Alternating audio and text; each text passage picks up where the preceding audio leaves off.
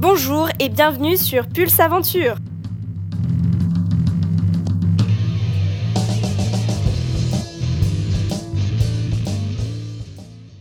En ce jour de Pâques, Pulse Aventure a décidé de consacrer ce podcast à une spécialité suisse, les marmites de l'escalade. Ces confiseries en chocolat se dégustent pendant la fête de l'escalade à Genève le 12 décembre.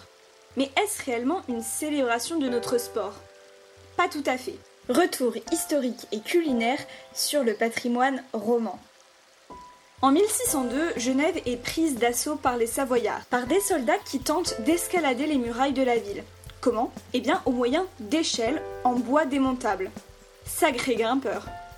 Une certaine cuisinière du nom de Mère Royaume leur jeta alors une marmite de soupe sur la tête. Cet acte héroïque est commémoré aujourd'hui par les Genevois en confectionnant ces célèbres marmites remplies de légumes en pâte d'amande. L'épisode est d'ailleurs rapporté dans l'hymne de la République et canton de Genève. Un Savoyard, auprès de la monnaie, fut tué d'un grand coup de marmite, qu'une femme lui expédia dessus. Il tomba mort, froid et raide et tendu. Aussi, il faut savoir que la première mention des marmites en chocolat est rapportée par l'historien Bernard Lescaz dans un journal de 1881, où il y trouve la première mention, notamment sous la forme d'une publicité pour ses spécialités. La commémoration de l'escalade est devenue une fête patriotique et populaire, notamment à partir du XXe siècle. C'est dire que finalement la marmite de l'escalade plonge dans une histoire symbolique riche et vivante du patrimoine genevois et suisse.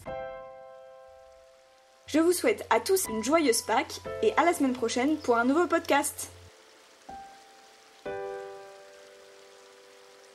Je remercie chaleureusement New West pour la création de musique originale qui anime ces podcasts.